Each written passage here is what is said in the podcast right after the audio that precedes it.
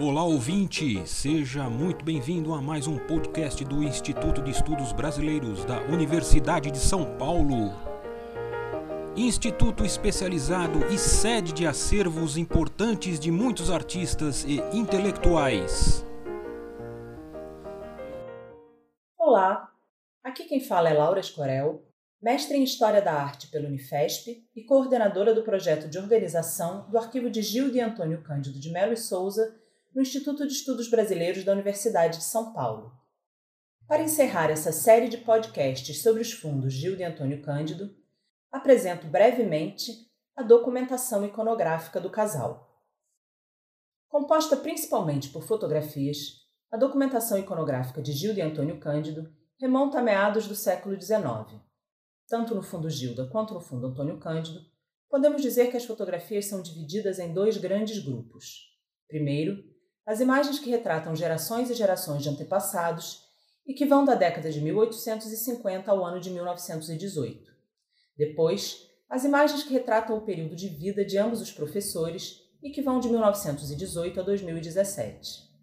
O largo período coberto pelo arquivo, cerca de 170 anos, nos permite observar tanto as mudanças nas técnicas e suportes fotográficos, quanto nos hábitos e costumes, por meio das roupas e atitudes dos retratados. No que diz respeito às técnicas fotográficas, os fundos de Gildo e Antônio Cândido são bastante variados, apresentando processos fotográficos do final do século XIX, como colóides, albuminas, cianótipos e platinotipias, e processos do século XX, como as fotografias cromogêneas. Ainda não há um levantamento que indique quantos itens de cada um desses processos estão presentes no arquivo mas é possível perceber que daguerreótipos, colóides, platinotipias, cianótipos e autocromes são raros, enquanto que as albuminas, gelatina e prata e cromogêneas são bastante frequentes.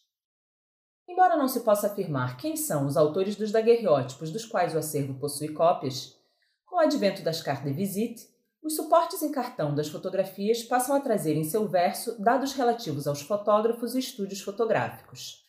Dessa maneira, foi possível identificar no arquivo, até o momento, os seguintes fotógrafos da passagem do século XIX para o século XX: Carlos Alberto, Francisco Castellón, Hermann Heckmann, José Ferreira Guimarães, Juan Gutierrez, Alberto Henschel, Pedro Ronen, Bernardo Koren, Ricardo Mollenhauer, Augusto Monteiro, Julius Nicholson, Rudolf Nilhaus, Otto Rudolf Quass, Pedro Sátiro de Souza da Silveira, Joaquim Isley Pacheco, João Passig, Vincenzo Pastore, Felemon Pérez, João Piper, Jean-Georges Ranulot, Maximino Riberi, Michele Riso, Henrique Rossen, Giovanni Sarracino, Henrique Sormani, Valério Vieira e José Volsac. Usando o mesmo método de análise do verso das cartas de visite, é possível identificar também fotógrafos que não constam da bibliografia sobre o tema, como, por exemplo, José Garcia, de Araraquara, José Vicente é de Lima, Eduardo Becker e Veridiano de Melo Pádua, da região de Cássia, C. Camões de Oliveira e Valverde, ambos do Rio de Janeiro. Sabemos que Veridiano de Melo Pádua pertencia à família de Antônio Cândido, mas quanto aos outros não foi possível levantar dados. Ficam aqui lembrados seus nomes como sugestão para novos pesquisadores dispostos a investigar seu histórico. Após o período das cartes de visite, a identificação dos fotógrafos torna-se menos imediata, pois os suportes nem sempre trazem assinaturas.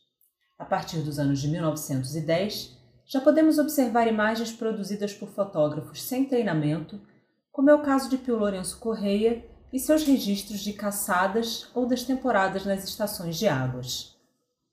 Eventualmente, é possível identificar o fotógrafo através de assinaturas feitas no negativo como no caso de um retrato de grupo assinado por Augusto Malta. De 1930 em diante, multiplicam-se os registros feitos por fotógrafos inexperientes que buscam retratar a vida familiar, as férias, os amigos ou colegas de escola. Dessas fotografias, é possível localizar os autores quando estes deixam uma anotação na foto, o que nos permitiu identificar, além das imagens feitas por Pio Lourenço, algumas feitas por Antônio Cândido nos períodos de infância e juventude em Poços de Caldas. O arquivo conta ainda com fotografias de importantes profissionais do século XX ao XXI, como Madalena Schwartz, Cristiano Mascaro e Bob Wolfelson, entre outros. As cerca de 5 mil fotografias, acumuladas ao longo da vida de ambos os titulares, são em grande parte resultado de herança de parentes que viam nos professores depositários interessados na memória familiar. Mas há também coleções compradas que indicam o aspecto colecionista do casal, assim como fotografias reunidas ou produzidas em função das pesquisas desenvolvidas por cada um deles, das quais podemos citar, no caso de Gilda, as fotografias reunidas para ilustrar o livro O Espírito das Roupas, a moda no século XIX, e no caso de Antônio Cândido, as fotografias produzidas em pesquisa de campo para os parceiros do Rio Bonito. No fundo, Gilda, embora possamos encontrar fotografias contextualizadas em quase todos os grupos que estruturam o quadro de arranjo, é em pesquisa e produção intelectual e também em vida doméstica e familiar que se encontram a grande maioria das imagens. No primeiro grupo estão aquelas que ilustram o espírito das roupas, citadas há pouco, e no segundo, as fotografias de antepassados. Uma curiosidade dentre os itens do fundo Gilda são os retratos que ela e o primo Mário de Andrade fazem um do outro no que parece ser um pátio da casa da rua Lopes Chaves.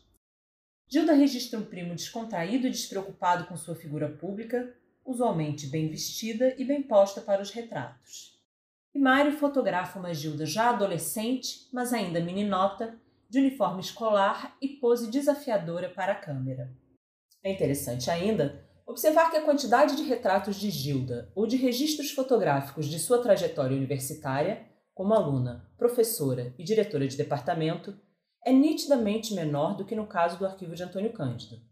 No fundo do professor, impressiona não apenas a profusão de retratos seus nas mais diversas fases da vida, quanto também a quantidade de registros fotográficos de suas atividades como professor e intelectual.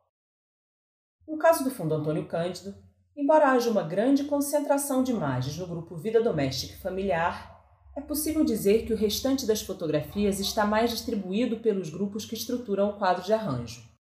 As imagens relacionadas ao livro Os Parceiros do Rio Bonito, por exemplo, podem ser encontradas no grupo Produção Intelectual, mas são poucas as fotografias neste grupo. Dentre as curiosidades dos documentos iconográficos do professor, podemos citar a coleção de postais da viagem à Europa, com os pais, em 1929, que dá indícios tanto do roteiro percorrido pela família quanto do universo de interesses de Antônio Cândido. É curioso também investigar a breve produção fotográfica do próprio titular, que em criança e na juventude eventualmente registrava a família e os amigos. Após essa ligeira descrição do perfil da documentação iconográfica de cada um dos fundos, passamos ao breve relato das etapas de trabalho necessárias à transferência das fotografias ao IEB USP, trabalho esse iniciado na residência dos titulares com o mapeamento do arquivo e, posteriormente, com a reprodução das fotografias. Quem nos conta um pouco a esse respeito é Mateus de Paula Silva, mestrando em História Social e membro da equipe do projeto de organização do Arquivo de Gil de Antônio Cândido, encarregado de acompanhar o fotógrafo nesta tarefa.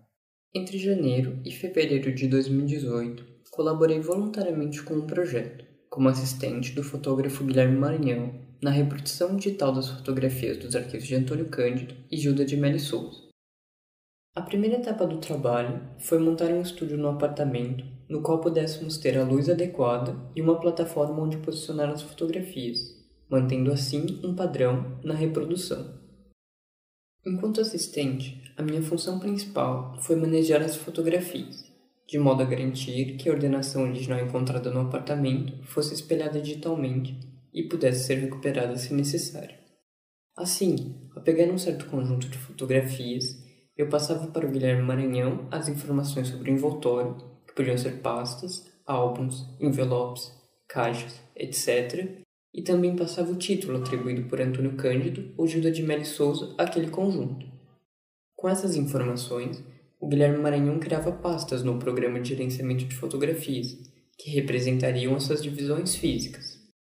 Depois disso, eu posicionava as fotografias na plataforma na mesma ordem sequencial que foram encontradas. O fotógrafo, por sua vez, ajustava a câmera de acordo com o tamanho da fotografia, produzia arquivos digitais em diferentes resoluções e verificava se a reprodução era fiel ao original de acordo com os parâmetros estabelecidos para esse tipo de trabalho. Esse foi o primeiro momento, também, de isolar fotografias em um estado de conservação delicado, tais como os negativos flexíveis e os negativos de vidro. Após sua chegada ao IEB, as fotografias foram higienizadas e reparadas sob consultoria de Luciana Amaral, que contou com a assistência de Ana Nova, Edmara Lanza, Marcelo Tanami, Mariana Massafera e Mariana Nogueira. A consultora também sugeriu modificações quanto aos campos de cadastro e descritores utilizados na descrição de fotografias, de maneira que esses atendessem às especificidades do material fotográfico. Finalizada a etapa de higienização em paralelo às atividades de reparo, foi iniciado o cadastro documental das fotografias no SGA. Quem nos conta um pouco a esse respeito é Viviane Longo, mestra em museologia pela USP membro da equipe do projeto de organização do arquivo de Gildo e Antônio Cândido e responsável pelo cadastro documental das fotografias. Para a organização dos documentos iconográficos, foram feitas duas organizações paralelas e complementares. Uma física, que manteve os conjuntos tal qual vieram para o IEB, e uma virtual, em que foram atribuídos códigos alfanuméricos sequenciais para cada um dos conjuntos, delimitados por caixas, pastas, álbuns ou envelopes, em boa parte com a identificação de seus conteúdos realizada pelos titulares. Vale lembrar ainda que as informações de localização e ordem original no apartamento foram mantidas no cadastro das imagens no banco de dados do arquivo IEB, com auxílio das reproduções digitais que foram feitas antes de chegarem ao Instituto. Para a ordenação física, as fotografias passaram por um processo de conservação preventiva e de reparos, para então serem acondicionadas em caixas e jaquetas de poliéster, ou em caixas feitas sob medida para o caso de álbuns, e ainda as fotos de grandes formatos que estão em mapoteca. Para a organização virtual, as fotografias foram cadastradas conforme sua contextualização no quadro de arranjo funcional definido pela equipe. O quadro de arranjo é um mapa com níveis de agrupamentos que contém os documentos. Dizer que ele é funcional significa que os documentos foram organizados conforme as diferentes atividades desempenhadas pelos titulares ao longo da vida, de modo a manter o vínculo entre os documentos. Nesse cadastro das fotografias, buscamos manter um padrão de descrição da imagem com as perguntas básicas quem, fazendo o que e em qual ocasião. Aos poucos, fomos visualizando e correlacionando as imagens com as áreas de atuação dos titulares, muitas delas vinculadas a mais de um agrupamento. Essa atribuição foi feita para fornecer mais pontos de acesso à informação. Outro aspecto que mereceu atenção foi a inserção de descritores próprios da fotografia como tipologia documental. Inserimos então informações sobre seu estado de conservação, detalhamento do seu tipo de suporte, coloração, técnica fotográfica empregada, intervenções de reparos pelos quais passou, suas dimensões e nome do fotógrafo ou estúdio fotográfico que a produziu.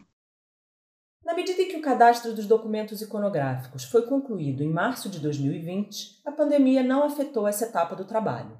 Assim sendo, os dados de toda a documentação iconográfica estarão disponíveis para consulta pública por meio do sistema de gerenciamento do arquivo IEB neste segundo semestre de 2020. Esperamos que as reflexões das duas últimas semanas, apresentadas pela equipe do projeto de organização do arquivo de Gil de Antônio Cândido, tenho estimulado os ouvintes a consultar a base de dados online do IEB e visitar o arquivo, tão logo possamos retomar as atividades presenciais na universidade. Este foi o último episódio da série de podcasts que preparamos sobre os arquivos de Gil de Antônio Cândido. Assim sendo, me despeço agradecendo em nome da equipe aqueles que acompanharam as transmissões das últimas semanas e lembrando que os podcasts seguirão disponíveis no site do IEB. Até logo! Este podcast do Instituto de Estudos Brasileiros chega ao final. Esperamos que tenham gostado e em breve retornaremos com um novo assunto para você.